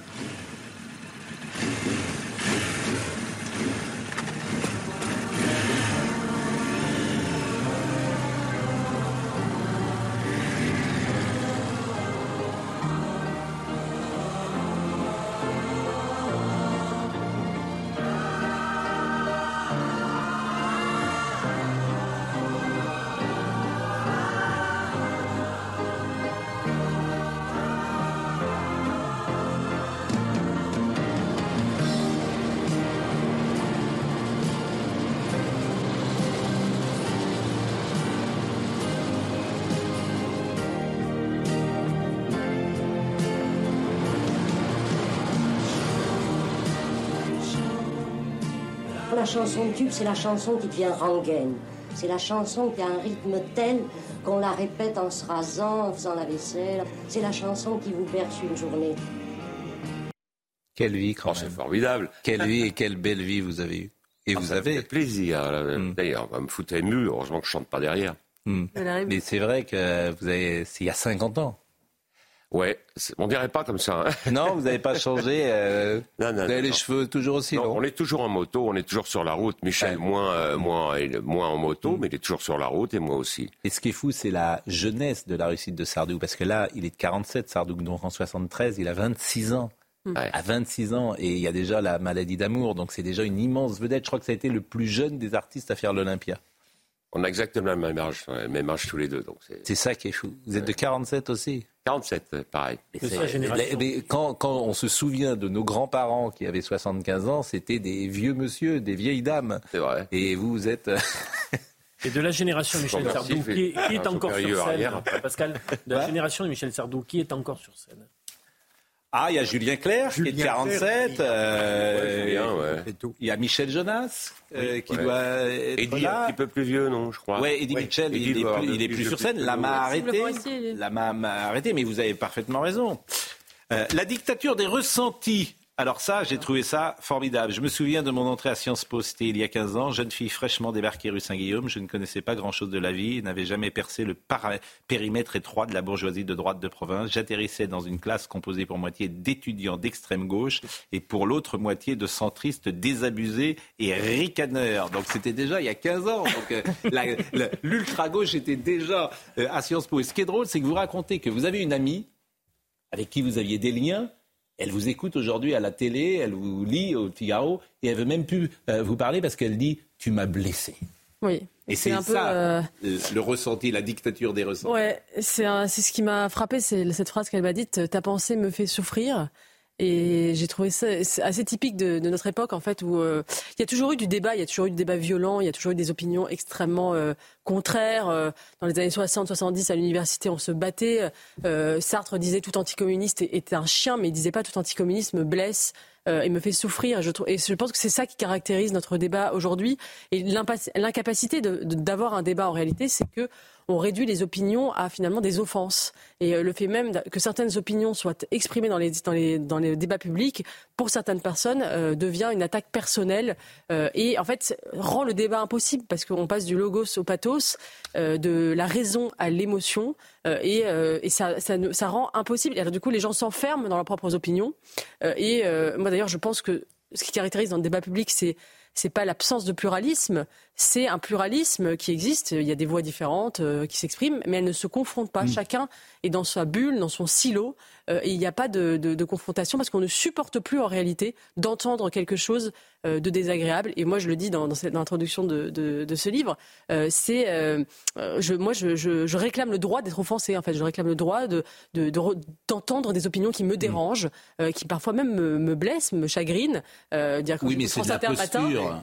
C'est de la posture. Alors là, pour le coup, dans 9 cas sur 10. C'est-à-dire qu'il y a des gens qui utilisent une blessure qui n'existe pas vraiment pour euh, s'estimer blessé. Voilà, je pense. Je pense aussi que. Euh, vous êtes d'accord là-dessus une génération. aux États-Unis, ils appellent ça la génération snowflakes. Euh, ah. c'est les, flocons de, les flocons de neige. Hein. Il y a une fragilité aussi qui est constitutive d'une forme d'individualisme exacerbé d'une société extrêmement confortable où l'on ne supporte plus mm. d'être dérangé dans, dans, son, dans, son, dans son moi. Dans son... Et alors on dit voilà, j'ai raison et, je ne, et je, ma vérité. Mm c'est ma vérité et je ne, et je ne veux pas qu'on la conteste, conteste. Et chacun a sa vérité en réalité. Il n'y a plus de vérité universelle et ma vérité ne saurait être remise en cause au risque de me blesser. Celui qui crie le plus fort, celui qui se plaint le plus fort, a plus de chances d'être entendu. Et vous dites également notre civilisation reposait sur la raison, l'écrit, la lenteur, la longueur et la capacité d'abstraction. La nouvelle civilisation numérique repose sur l'émotion, l'image, la vitesse, l'extrait et la culture du témoignage. Moi, je. Oui. Et je crois qu'effectivement, on a, on a basculé dans, une, dans un autre écosystème euh, médiatique, médiatique, politique, mental, qui fait que le débat est rendu euh, extrêmement euh, difficile. Le, le, livre, par exemple, qui était l'objet par excellence, dans lequel on, on, on, déployait les désaccords parce qu'on avait le temps de s'exprimer en longueur, de confronter ses points de vue, aujourd'hui a cédé le pas à l'image, au clash, à l'extrait, et qui fait qu'on ne peut plus. Et d'ailleurs euh, ça vous arrive souvent, euh, ça vous arrive tous les jours euh, de, voilà, de voir des, propos qui sont décontextualisés, mis sur les réseaux sociaux et, et, et, qui sont toujours pareil de dire vous avez blessé des gens. Voilà. Oui, mais est-ce à dire, Jenny Bastier, que vous considérez qu'il n'y a jamais dans l'expression intellectuelle une part de sentiment il y en a évidemment. Je pense qu'on est, on est tous, on a tous des histoires particulières qui guident nos, points de vue. Mais je pense que dans le travail intellectuel, on peut euh, faire cet effort justement de distinguer euh, l'émotion et de, et de. Pour moi, le travail du débat d'idées, c'est justement de parler de façon universelle, de ne pas parler de son point de vue, mais d'essayer de généraliser justement et de ne pas dire moi je. Parce que quand on est dans la culture du témoignage, quand on dit moi j'ai vécu ça, moi j'ai fait ça, on s'enferme finalement dans une, dans une dans son individualité. Et c'est pour moi la base du débat public, c'est euh, c'est la généralité. Il faut généraliser, il faut universaliser, euh, sinon on ne, on ne, peut même plus raisonner. il faut tout déconstruire les hommes, l'imaginaire colonial, les idées reçues, le mythe de la parisienne, l'économie, le travail, l'image de la femme française aux États-Unis, encore et surtout les hommes, le tabou des règles, l'hétérosexisme, le couple. Euh, la langue française, les pâtes à la carbonara, les contes pour enfants, etc. C'est vrai que c'est insupportable. Oui, je. C'est vrai que c'est insupportable puisque tout est vu à, l'aune de l'idéologie. Oui. Et en fait, des choses qui... ce qui, ce qui m'intéresse, c'est le relativisme en fait de notre société où, en fait, finalement, il n'y a plus de vérité universelle et on ne se donne plus d'ailleurs l'objet de construire un récit collectif commun. Mais finalement, l'objectif qu'on se donne, c'est de déconstruire, de déconstruire tout ce qui tient, toutes les normes qui existent encore et qui. Euh, Mais c'est vrai partout, Génie, c'est ou particulièrement vrai en France. Est-ce que c'est vrai dans tout l'Occident? Est-ce que c'est vrai en Italie Moi, j'ai l'impression que quand je vais en Espagne, quand je vais au Portugal également, j'ai l'impression de ne pas reconnaître la même atmosphère qui existe en France aujourd'hui, que je trouve particulièrement malsaine. Alors moi, je pense que c'est d'abord vrai aux États-Unis parce qu'il y a cette culture qu'on appelle le wokisme qui nous vient de là-bas et qui est une culture du, sentiment en fait et euh, de, et, de l'individualisme avec une, dose, une certaine dose religieuse, hein, puisque le puritanisme anglo-saxon, à mon avis, alimente ça. Euh, et nous, la France, je pense qu'on résistait parce qu'on est un pays quand même qui est fondé sur la raison, euh, l'abstraction, le, sens du débat, de la généralité. On résiste un peu, je trouve, à cette culture du témoignage. On a résisté un petit peu au mouvement MeToo. On résiste un petit peu au wokisme, mais on est en train, et c'est un peu le, cri d'alerte que je pousse dans ce livre, mm. on est en train de, se faire engloutir justement par, par cette vague mondialisée, parce que dans un régime... Mm. Comme on est dans un régime médiatique planétaire où finalement la mort de George Floyd, l'affaire Harvey Weinstein deviennent nos problèmes, on a parlé de l'IVG, euh, deviennent nos problèmes. Finalement, il y a même plus, on a, on a, on a oublié notre propre histoire et notre Oui, mais là où je ne partage pas tout à fait votre avis, c'est que ça, c'est l'espace médiatique et notamment aussi l'espace universitaire. Les Français, ils sont pas comme ça. Je vous assure, ils sont pas sur cette ligne-là. Les gens qui étaient hier euh, chez Sardou, ils sont pas comme ça. les gens qui sont chez Sardou, mais par exemple, quand vous voyez, euh, d'ailleurs, je vais voir le concert en mars et je suis ravie d'aller le voir. C'est quand même, c'est l'université, c'est les artistes, c'est un certain monde. Vous avez un quart de la jeunesse française qui dit aujourd'hui qu'il ne se sent ni homme ni femme. Non. Si, dans des sondages, je vous jure. un quart. Si, vous avez certains sondages qui montrent entre, qu'il y a un quart, des, un quart des jeunes Français qui disent qu'ils ne se sentent pas genrés ni dans le. Donc pour moi, c'est typique de cette dictature des ressentis, c'est-à-dire la biologie ne compte vous plus. Vous m'étonnez. C'est ce que je pense, hmm. c'est ce que j'ai envie d'être qui compte euh, et euh, on fait abstraction de toute réalité en réalité biologique et je suis je suis pas d'accord parce que je hmm. pense que dans la jeunesse, ce discours porte parce que euh, parce que c'est les c'est les réseaux sociaux, c'est une espèce de, culture planétaire euh, qui s'impose notamment à travers les séries.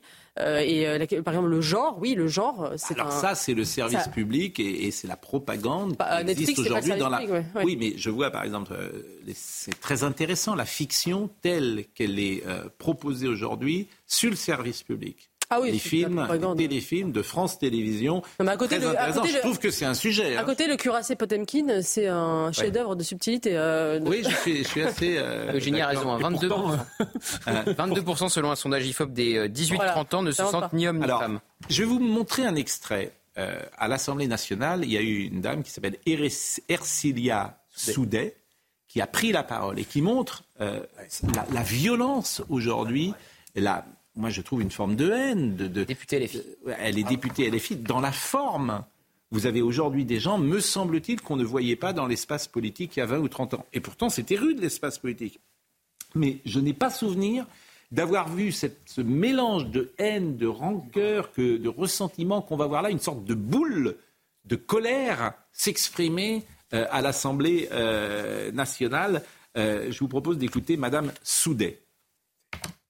Comme vous ne pouvez l'ignorer, monsieur le maire de Grabels, René Révol, a été victime d'une agression samedi 23 septembre dans une rue de Montpellier. Des militants d'extrême droite l'ont plaqué au mur avant de lui dire On sait qui tu es, l'ami des Arabes, tu te perds rien pour attendre. Ces événements font suite à plusieurs tentatives d'intimidation à son encontre.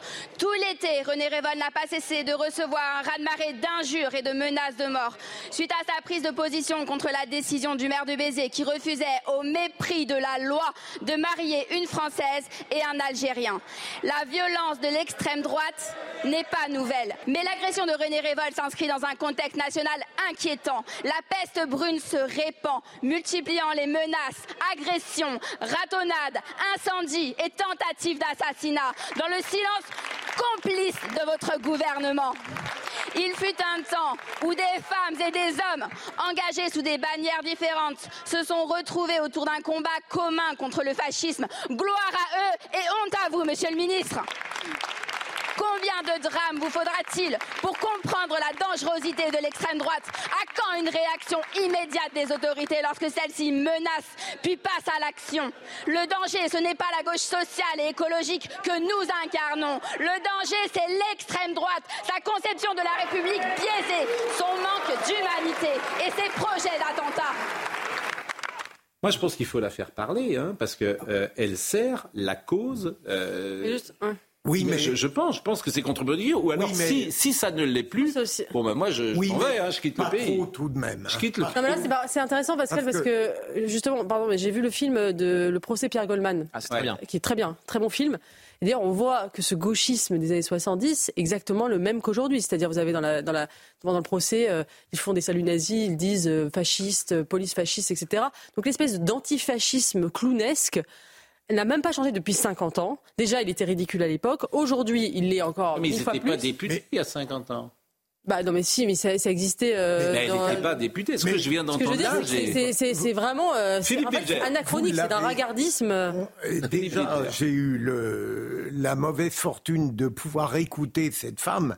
Je hiérarchise tout de même. Même les pires débordements de LFI euh, n'ont pas ce ton absolument scandaleux qui m'effare de haine, le ton, le fond et cette manière de lire un libelle il y aurait eu encore l'imprévisibilité d'une subjectivité. Sachant parler sans papier, ce serait moins horrible.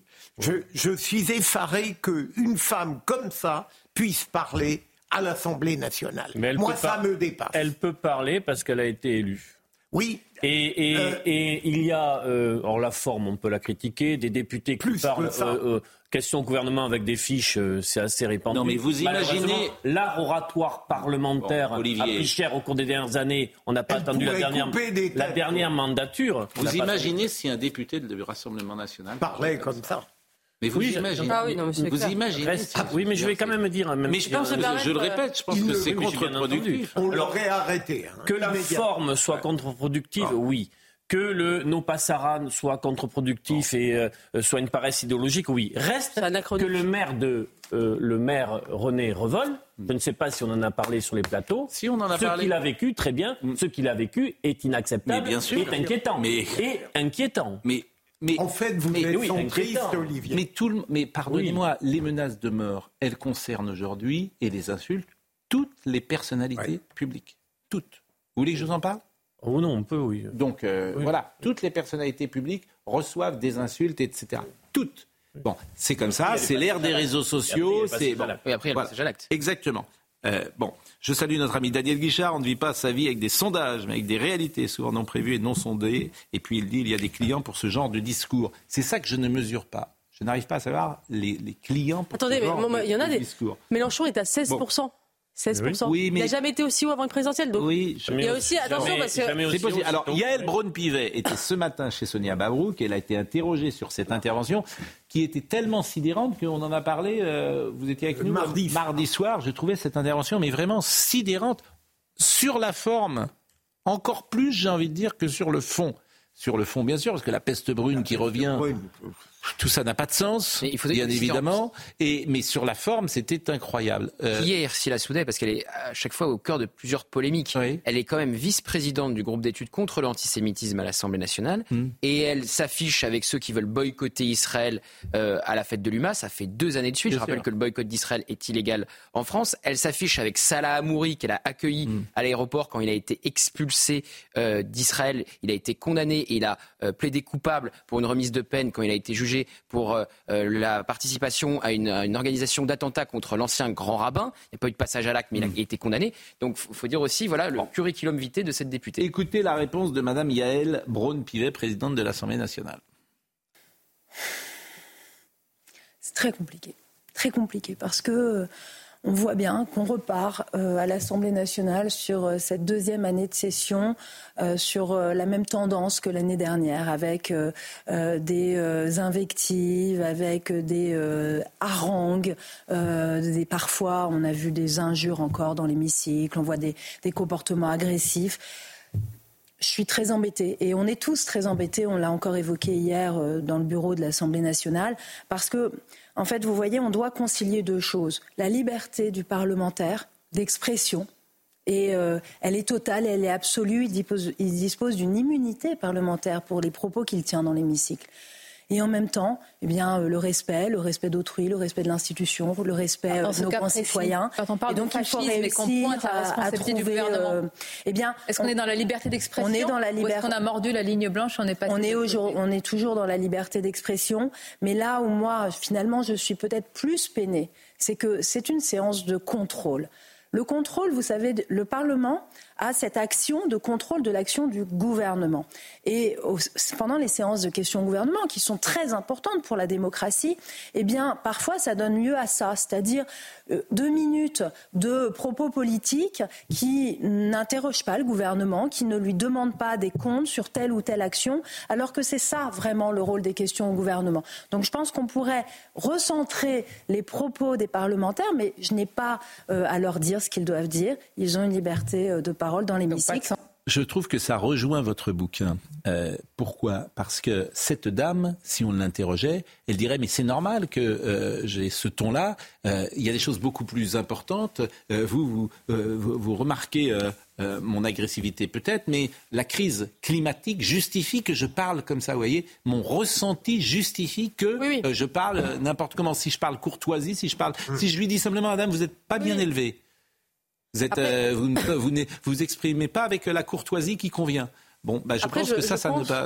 Je pense que la violence politique a toujours existé, notamment à l'Assemblée. Il y a toujours eu des invectives, etc. Non, pas comme ça. Si, quand même. Dans mais, mais la, grande différence, c'est la médiocrité. Je pense que c'est la. Mais pas comme ça, Eugénie. Moi, je suis désolé, dans les années 70, vous ne trouverez pas. Ah, si, vous avez des euh, échanges quand même très musclés. Vous n'entendrez pas euh, ce. Où il y a des. On accuse d'assassin un tel ou un tel. Non, il y a. On parlait de l'avortement tout à l'heure, elle a eu des. Euh, oui, euh, oui, mais, je pense que c'est quand même le grand, la grande différence. la grande différence, c'est le gênement victimaire à la place de l'argumentation. Je crois que c'est ça. Bon, Somaya Labidi, il est 10h30, nous rappelle les titres, et puis on va essayer de terminer avec un peu de Sardou. Et puis euh, j'aurais aimé parler de France Inter avec cette jeune femme qui, effectivement, s'est moquée d'une présentatrice de LCP, Tam Tran Hui. Huit établissements scolaires fermés après des alertes à la bombe à Grenoble, une fermeture préventive décidée par la euh, préfecture jusqu'à la levée de doute. Hier, une alerte à la bombe avait déjà entraîné la fermeture toute la matinée d'un collège de la ville. La veille, une autre alerte du même type avait conduit au confinement et à l'évacuation d'un autre collège dans le nord du département. Volodymyr Zelensky au sommet de Grenade où sont réunis près de 50 dirigeants européens. Objectif pour le président ukrainien, obtenir des accords supplémentaires sur le renforcement de sa défense aérienne.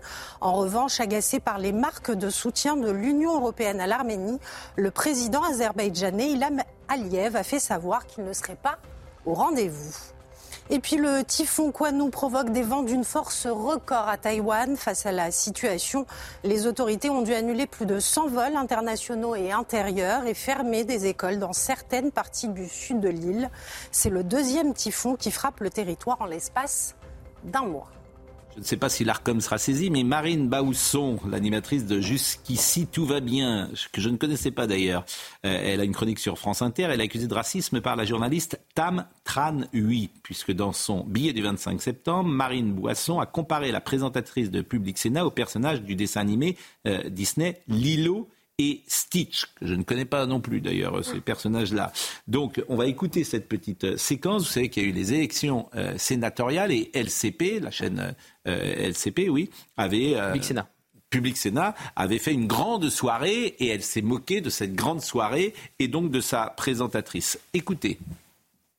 Du coup, Public Sénat, c'était un petit peu leur journée ou jamais, quoi. Ils avaient sorti les grands moyens, la totalité de leurs journalistes était sur le coup, et ils étaient tous les trois sur les dents pour nous dire que des gens qu'on connaissait pas avaient gagné.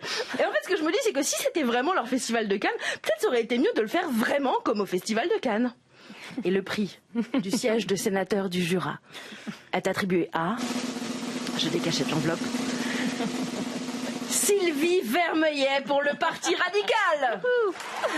Sylvie Vermeillet se présentait comme tête de liste du Parti radical. Elle a été élue dès le premier tour. On la connaît notamment pour sa participation à Non, autant pour nous. On n'avait jamais entendu parler de Sylvie Vermeillet.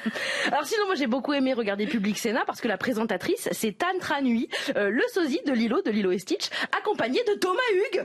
On n'avait pas de nouvelles de Thomas Hugues, le BGTF1. Et eh ben il est euh, sur Public Sénat. Du coup, je pense que si on cherche un peu, bah, c'est là aussi qu'on va retrouver des gens dont on n'entend plus parler, genre Patrick Sabatier, Sylvain Mirouf, Marlène Schiappa. Bon, euh, d'abord, pas drôle. Mais non, c'est pas drôle. Rembourser, rembourser nos impôts. Mais, c'est nos impôts payent ça. Et elle rigole nos même de ces. nos impôts payent cette jeune femme. Nos, impôts payent cette jeune femme. C'est ça. Qu'est-ce que vous voulez dire elle est, pas, drôle et en plus elle est ah visiblement euh, Madame, euh, Madame. Euh, surtout c'est une donneuse de leçons woke qui voit du racisme dans le ou de, de, la discrimination dans le masculin neutre. Mais, euh, mais moi, là, elle, se permet de comparer une, personne d'origine asiatique à un personnage oui, oui, de Disney euh, asiatique. Enfin, bon, elle avait reçu euh, Samuel Fitoussi euh, de manière pour le moins ah discourtoise. Mais voilà, il n'y a pas beaucoup de talent, c'est pas très drôle, et en plus, ça, c'est bon. En revanche, du talent, il y en a avec vous. Et c'est avec vous qu'on va terminer. Parce que, bon, quand est-ce que vous rechantez Comment Madame qu'on vient de voir, elle parle super vite. Oui. Ah Ça, oui, c'est- c'est- Pierre, Elle te parle, je parle en tant que même ça va. temps, Pierre, tant mieux Pierre. qu'elle parle Oui, vite. bien. Enfin, Ça les passe- ça passe partent plus vite. Pierre, euh, vous êtes couché à quelle heure hier soir? Je suis, attends, je suis complètement sourd parce que je vais, je vais vous expliquer. Quand on se prend des, les ear monitors dans, Ouais. dans la tête comme ça, tu n'entends rien. Bon. Donc ça m'a fait plaisir. Bah, vas-y. Non, je disais, vous, euh, vous étiez à, Caen hier soir. Oui, vous êtes rentré dans la nuit à Paris. Vous avez Je dormi suis à Paris. dans la nuit, et vous êtes un petit peu, un peu et, vous êtes levé tôt parce que Michel euh, Sardou, a priori, il dort en ce moment. Lui, il Alors se lève Michel, plus. euh, exceptionnellement, il a dormi sur place. Généralement, il rentre, mais il a dormi sur place. Ouais. Donc là, il est sans doute euh, en train de Ah, dormir. il nous regarde là, il nous regarde. Ah, vous croyez qu'il nous regarde? Ah oui, il se lève tôt, Michel, il se lève tôt. je croyais qu'il- ah bah, euh, bah, c'est pas les infos que je Bon, mais alors, euh, comment vous ah, regarde, refaites, refaites, refaites. Bon, J'envoie Vous- à Michel Sarzo. vous n'avez, vous n'avez que des fans, euh, Michel. Et euh, quand est-ce que vous êtes sur scène de nouveau? Euh, demain. Demain, vous êtes où? Demain, nous sommes au, au Mans, demain, et après-demain à Angers. Bon, donc ça, va être vachement bien. Vous allez Ah, faire toutes les dates? Oui. Ah bien sûr, je suis obligé. ouais, je suis Bah, eh bien, attends, évidemment. Vous la Bien connaissez sûr. cette chanson Et si j'étais? Et si j'étais bizarre Je l'ai, oui, mais euh, je l'avais Je perdu de vue. la guitare, je tape sur mes petits trucs à droite à gauche. Elle, elle est dans le mash-up Et si j'étais? Ah, le mashup, ça va être aussi. euh, on chante dedans. Oui, moi je Oui. chante dedans. Non, mais est-ce qu'elle Je comprends, je comprends rien, toujours rien. Non, mais j'ai compris. Mais est-ce que- qu'elle est dans le. Mais c'est vrai que j'imagine d'ailleurs que tous ceux qui sont sur scène depuis 40 ou 50 ans, à force de prendre, comme vous dites, les harmonies, ont sûrement des problèmes euh, d'audition, j'imagine. Non, mais là, c'est particulier. C'est parce que quand t'as, quand t'as les, les IR, Oui. on les a eu là pendant un mois et demi, euh, là, franchement, euh, quand tu les enlèves, vous Bon. peu. Est-ce qu'elle est dans le mash-up Et si j'étais Et si j'étais bizarre, comment dire, asexué? Non, tu ne l'as pas dans le. Alors. Mais c'est possible que je le rajoute. Ah ouais, rajoutez-le. Moi, j'adore cette chanson. Bon, euh, écoutez, c'est un plaisir euh, vraiment d'être avec vous. Moi, ça me vraiment. fait vraiment plaisir de vous écouter. et c'est c'est formidable. C'est terminé. Ludovic Liebar était à la vision. Nicolas Baillet était à la réalisation. Yannick et Younes étaient au son. Merci à Tangret de Guillotel, vraiment ce matin, qui a euh, fait feu de tout bois, sauvé la liberté de penser, la dictature des ressentis séchés plomb. C'est euh, vraiment un livre, je pense, qui est en plus euh, qui plaira à beaucoup de gens parce qu'il est extrêmement accessible et c'est tout votre talent également d'avoir une pensée subtile, euh, nuancée, euh, euh, très haut de gamme et en même temps euh, il y a une volonté pédagogique euh, chez vous. Merci Donc euh, c'est le principe du journalisme. Bien sûr. Merci. Cher ami, merci. On vous a pas entendu depuis un quart d'heure, mais vous êtes en meeting demain, Monsieur Carrero. hein, N'oubliez pas. Monsieur Carrero, il est Oui, attention. hein, il va, il va se présenter. Faites attention. Jean-Marc Morandini dans une seconde.